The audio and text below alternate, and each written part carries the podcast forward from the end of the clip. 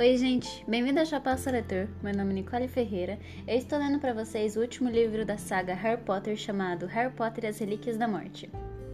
Este é o capítulo 1 chamado A Ascensão do Lorde das Trevas. Os dois homens se materializaram inesperadamente, a poucos metros de distância, na estreita ruazinha iluminada pelo luar. Por um momento, eles ficaram imóveis, as varinhas apontadas para o peito um do outro. Então, reconhecendo-se, guardaram a varinha sobre a, capa, sobre a capa e começaram a andar apressados na mesma direção. Novidades? perguntou o mais alto dos dois. As melhores, respondeu Severo Snape. A rua era ladeada por um silvaldo, à esquerda, e por uma sebe alta e cuidadosamente aparada, à direita. As longas capas dos homens esvoaçavam ao redor dos tornozelos enquanto eles caminhavam. Pensei que fosse me atrasar, disse Ixley, suas feições grosseiras desaparecendo e reaparecendo às sombras dos galhos de árvores que se interpunham ao luar. Foi um pouco mais complicado do que imaginei, mas acho que ele ficará satisfeito. Você tem certeza de que será bem recebido? Snape assentiu sem, contudo, dar explicações. Os homens viraram para um largo caminho da, da entrada à direita, a alta sebe margeava e se estendia para além do impressionante portão de ferro trabalhado que, banhava, que barrava a entrada. Em silêncio, ambos ergueram o braço esquerdo numa espécie de saudação e atravessaram o portão, como se o metal escuro fosse apenas uma fosse apenas fumaça. As sebes de teixo abafaram os passos dos homens. Ouviu-se um farfalhar à direita. Ixley tornou a sacar a varinha, apontando-a por cima da cabeça do seu companheiro mas a fonte do ruído fora apenas um pavão alvíssimo, que caminhava majestoso ao longo do topo da sebe. Ele sempre soube viver, o Lúcio, pavões. Com um bufo de desdém, Aixley tornou a guardar a varinha sob a capa. Um belo casarão se destacou nas trevas, no final do caminho reto, as luzes faiscando nas janelas em formato de losango do andar térreo. Em algum lugar no jardim escuro, atrás dos arbustos, uma fonte jorrava. O saibro começou a estalar sob os pés. Quando Snape e Ixley apressaram os passos, o passo em direção à porta da frente, que se abriu à sua aproximação, embora ninguém parecesse tê-la aberto. O hall de entrada era grande, mal iluminado e suntuosamente decorado. E o magnífico tapete cobria quase todo o piso de pedra. Os olhos dos rostos pálidos no retrato, nos retratos das paredes acompanharam Snape e Exley assim que eles passaram. Os dois homens se detiveram à frente de uma pesada porta de madeira que se levava, que levava a outro cômodo. Hesitaram o tempo de uma pulsação, então Snape girou a maçaneta de bronze. A sala estava cheia de pessoas silenciosas, sentadas a uma comprida mesa ornamentada. Os móveis que habitualmente a guarneciam tinham sido empurrados descuidadamente contra as paredes. A iluminação provinha das chamas vivas de uma bela lareira, cujo console de mármore era encimado por um espelho dourado. Snape e Ixley, Ixley pararam um instante à entrada. À medida que seus olhos se acostumavam à penumbra, sua atenção foi atraída pelo detalhe mais estranho da cena o vulto de uma pessoa aparentemente desacordada, suspensa da cabeça para baixo sobre a mesa, girando lentamente como se estivesse presa por uma corda invisível, e, ref e se refletindo no espelho e na superfície nua, nua e lustrosa da mesa. Nenhuma das pessoas sentadas à roda dessa visão singular a encarava, exceto um jovem pálido que estava praticamente embaixo. Parecia incapaz de se conter e erguia os olhos a todo instante. Ixley Snape falou uma voz aguda e clara da cabeceira da mesa. Vocês estão praticamente atrasados. O dono da voz estava sentado de frente à lareira, de modo que, a princípio, os recém-chegados tiveram dificuldade em distinguir mais que sua silhueta. À medida que se aproximaram, porém, seu rosto se destacou na obscuridade. Emerge, ofídico, com fendas estreitas no lugar das narinas, e os olhos verdes e brilhantes de pupilas verticais. Era tão pálido que parecia emitir uma aura perolada. Severo aqui, disse Voldemort, indicando a cadeira imediatamente à sua direita. A Ixley ao lado de Dolohov. Os dois homens ocuparam os lugares designados. Os olhares da maioria dos que estavam à mesa seguiram Snape, e foi a ele que Voldemort se dirigiu primeiro. E então, Milord, a Ordem da Fênix pretende transferir Harry Potter do lugar seguro em que está no sábado anoitecer. O interesse ao redor da mesa se intensificou perceptivelmente. Alguns enrijeceram, outros se mexeram, todos atentos a Snape e Voldemort. Sábado, ao anoitecer, repetiu Voldemort. Seus olhos vermelhos se fixaram nos olhos pretos de Snape com tanta intensidade que alguns dos observadores desviaram o olhar, aparentemente receosos de serem atingidos pela ferocidade daquela fixidez. Snape, no entanto, sustentou esse olhar, calmamente, e após um momento, os lábios descarnados de Voldemort se curvaram num aparente sorriso. Bom, muito bom, e essa informação veio de de fronte sobre a qual conversamos, disse Snape. Milord, Ixley tinha se inclinado para a frente procurando ver Voldemort e Snape. Todos os rostos se voltaram para ele. Milord, eu ouvi coisa diferente. Ixley aguardou, mas Voldemort não objetou. Então ele prosseguiu. Delish, o Auror, deixou escapar que Potter não será transferido até o dia 30 à noite, na véspera do seu aniversário de 17 anos. Snape sorriu. Minha fonte informou que planejam divulgar uma pista falsa. Deve ser essa. Sem dúvida, lançaram a Dalish um feitiço para confundir. Não seria a primeira vez. Todos conhecem a sua suscetibilidade a feitiços. Posso lhe assegurar, milord, que Dalish me pareceu muito seguro do que dizia, contrapôs Aelix. Se foi confundido, e é óbvio que parecerá seguro, disse Snape. Garanto a você, Ixley, que a seção de aurores não irá participar da proteção de Harry Potter. A Ordem acredita que estamos infiltrados no Ministério. Então, pelo que menos, pelo menos nisso a Ordem acertou, hein? Comentou o homem atarracado, a pouca distante, a pouca distância de Ixley, dando uma risadinha sibilada que ecoou pela mesa. Voldemort não riu. Seu olhar se desviou para o alto, para o corpo que girava vagarosamente, e ele pareceu se aliar. Milord, continuou Ixley, Delish acredita que vão usar um destanca destancamento inteiro de aurores na, na transferência do garoto. Voldemort ergueu a mão grande e branca, e Aelix calou-se imediatamente. Observando rancoroso, o Lord se dirigiu outra vez a Snape. E em seguida, onde irão esconder o garoto? Na casa de um dos membros da Ordem, respondeu Snape. O lugar, segundo a minha fonte, recebeu toda a proteção que a Ordem e o Ministério juntos puderam lhe dar. Acredito que seja a mínima chance de pormos as mãos nele, uma vez que chegue ao destino. Milord, a não ser, é claro, que o ministério tenha caído antes de sábado, o que talvez nos desse a oportunidade de descobrir e desfazer o número suficiente de feitiços e passar pelos demais. E então Ixley interpelou o Voldemort, a luz da chama se refletindo estranhamente em seus olhos vermelhos. O ministério terá caído até sábado? Mais uma vez todas as cabeças se viraram. Ixley impertigou-se. Milord, a esse respeito tenho boas notícias. Consegui com dificuldade, e após muito esforço, lançar uma maldição impérios em Pil Chickness. Muitos dos que estavam próximos de Ixley pareceram impressionados. Seu vizinho, Dolohov, um homem de cara triste e torta, deu-lhe um tapinha nas costas. É um começo, disse Voldemort, mas Tickness é apenas um homem. Skringur precisa estar cercado por gente nossa para eu agir. Um atentado mal sucedido. A vida do ministro me, a, me causará um enorme atraso.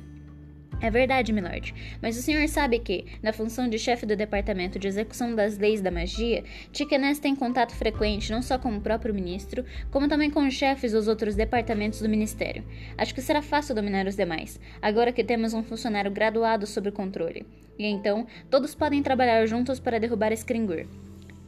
Isso se o nosso amigo Tiquenés não, foi não for descoberto antes de ter convertido o resto, afirmou Voldemort. De qualquer forma, é pouco provável que o ministério seja meu seja meu antes de sábado. Se não pudermos pôr a mão no garoto no lugar do destino, então teremos que fazer isso durante a transferência. Nesse particular, estamos em posição vantajosa, Milord, disse Ixley, que parecia decidida a receber uma, alguma aprovação. Já plantamos várias pessoas no departamento de transportes mágicos. Se Potter aparatar ou usar a rede Flu, saberemos imediatamente. Ele não fará nenhum dos dois, disse Snape. A Ordem está evitando qualquer forma de transporte controlada ou regulada pelo Ministério. Desconfio de tudo que esteja ligado àquele lugar. Tanto melhor, disse Voldemort. Ele terá que se deslocar em campo aberto. Será muitíssimo mais fácil apanhá-lo. Mais uma vez, Voldemort ergueu o olhar para o corpo que girava vagarosamente e então prosseguiu. Cuidarei do garoto pessoalmente. Cometeram-se erros demais com relação a Harry Potter. Alguns foram meus. Que Potter ainda viva deve ser mais ou menos mais aos meus erros do que aos seus êxitos. As pessoas em volta da mesa fitaram Voldemort apreensivas, cada qual deixando transparecer o medo de ser responsabilizada por Voldemort ainda estar vivo, por Harry Potter ainda estar vivo. Voldemort, no entanto, parecia estar falando mais consigo mesmo do que com os demais, ainda atento ao corpo inconsciente no alto. Por ter sido descuidado, fui frustrado pela sorte e a ocasião, essas destruidoras dos planos, a não ser os mais bem traçados. Mas aprendi agora, compreendo coisas que antes não compreendia.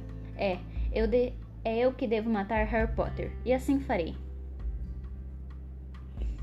Nisso, em aparente resposta às suas palavras, ouviu-se um lamento repentino, um grito terrível e prolongado de infelicidade e dor. Muitos ao redor da mesa olharam para baixo assustados, pois o som parecia vir do chão. Rabicho? chamou Voldemort, sem alterar o seu tom de voz, baixo e reflexivo, e sem tirar os olhos do corpo que girava no alto. Já não lhe disse para manter essa escória calada? Disse, milord, falou um homenzinho sentado na segunda metade da mesa, tão encolhido que à primeira vista sua cadeira parecia estar desocupada. E levantando-se de um salto, saiu correndo da sala, deixando em seu rastro apenas um estranho brilho prateado.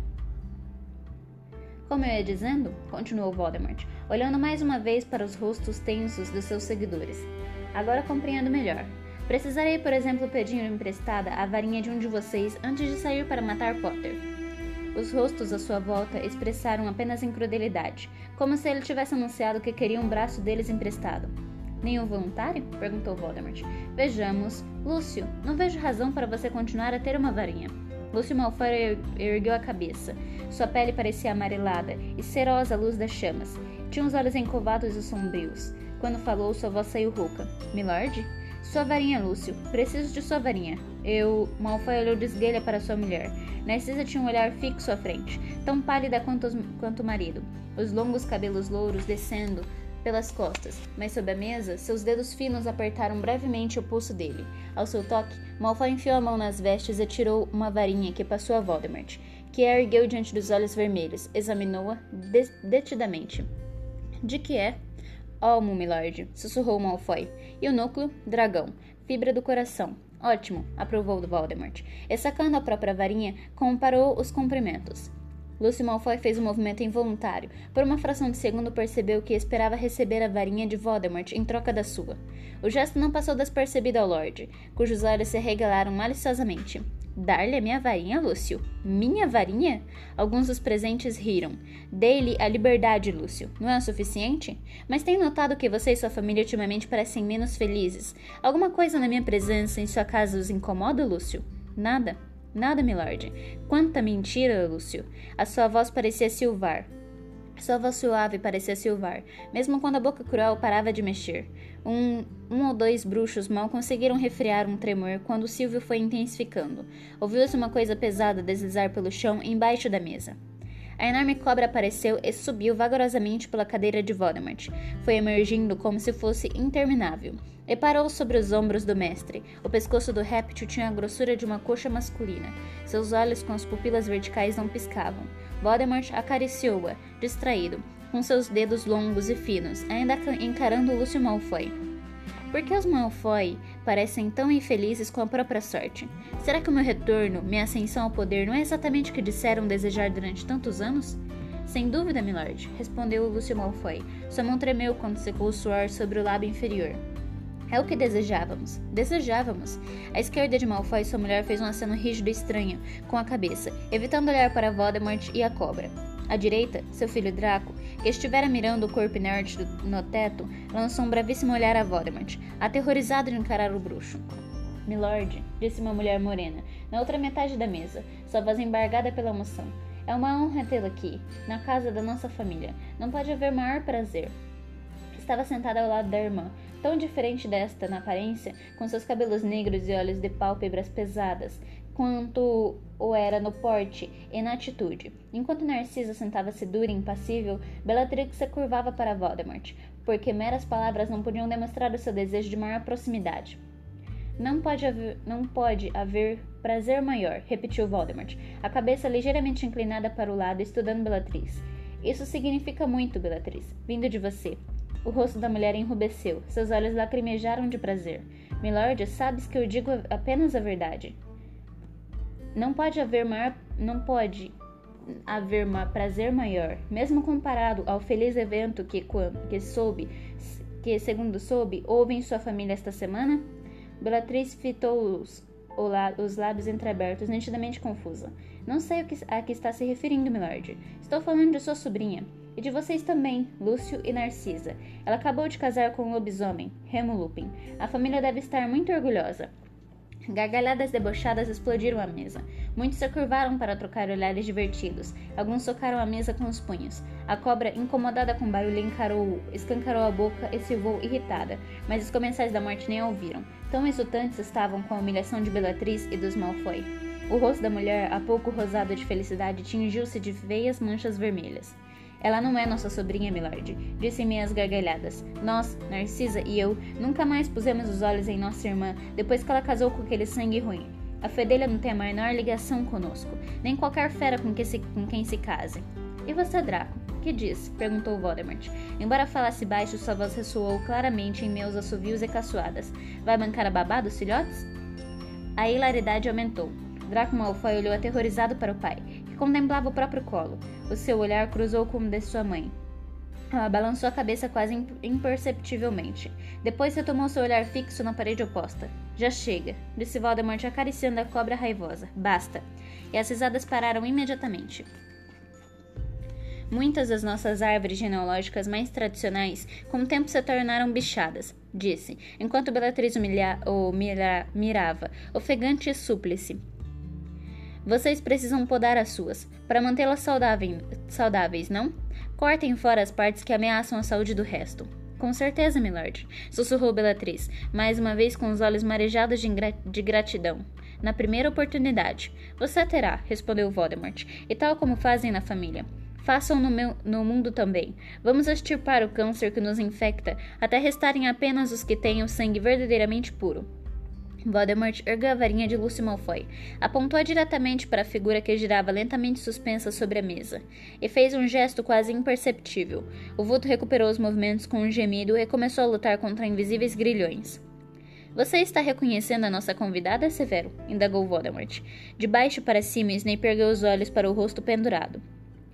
Todos os comensais agora olhavam para a prisioneira como se tivessem recebido permissão para manifestar sua curiosidade. Quando girou para o lado da lareira, a mulher disse com a voz entrecortada de terror: Severo, me ajude. Ah, sim, respondeu Snape, enquanto o rosto da prisioneira continuava a mirar para o outro lado. E você, Draco? Perguntou Voldemort, acariciando o focinho da cobra com a mão livre. Draco sacudiu a cabeça com um movimento brusco. Agora que a mulher acordará, ela parecia incapaz, ele parecia incapaz de continuar encarando-a. Mas você não teria se matriculado no curso dela, disse Voldemort. Para os que não sabem, estamos reunidos aqui esta noite para nos despedir da cariade, da caridade Burbeig, que está recentemente, é, que até recentemente lecionava na escola de magia e bruxaria de Hogwarts. Ouviram-se breves sons de assentimento ao redor da mesa. Uma mulher corpulenta curvada, de dentes pontiagudos, soltou uma gargalhada. Sim, a professora Burbeig ensinava as crianças bruxas tudo a, tudo a respeito dos trouxas e como se, assemelha, como se assemelham a nós. Um dos comensais da morte cuspiu no chão. Em seu giro, Caridade Burbeig tornou a encarar Snape. Severo, por favor, por favor, silêncio, ordenou Voldemort, com outro breve movimento da varinha de Lúcio, e Caridade silenciou, como se tivesse sido amordaçada. Não contente em corromper e poluir as mentes das crianças bruxas, na semana passada a professora Burbeig escreveu uma apaixonada defesa dos sangues ruins no Profeta Diário. Os bruxos, disse ela, devem acertar esses ladrões do seu saber e magia. A diluição dos puros sangues é, segundo Burbeig, uma circunstância extremamente desejável. Ela defende que todos casemos com trouxas, ou sem dúvida com lobisomens. Desta vez ninguém riu. Não havia como deixar de perceber a raiva e desprezo na voz de Voldemort. Pela terceira vez, Caridade Burbagen encarou Snape. Lágrimas escorriam dos seus olhos para os cabelos. Snape retribuiu seu olhar totalmente impassivo, enquanto ela ia girando o rosto para longe dele. Avada Kedavra. Um lampejo de luz verde iluminou todos os cantos da sala. Caridade caiu estrondosamente sobre a mesa, que tremeu e estalou. Vários comensais pularam para trás, ainda sentados. Draco caiu da cadeira para o chão. Jantar, Nagini, disse Voldemort com suavidade, e a grande cobra deslizou sinuosamente dos ombros dele para a lustrosa mesa de madeira. E este foi o capítulo 1. Eu espero que vocês tenham gostado. Eu acho. A gente se vê no capítulo 2 chamado In Memoriam. Até breve.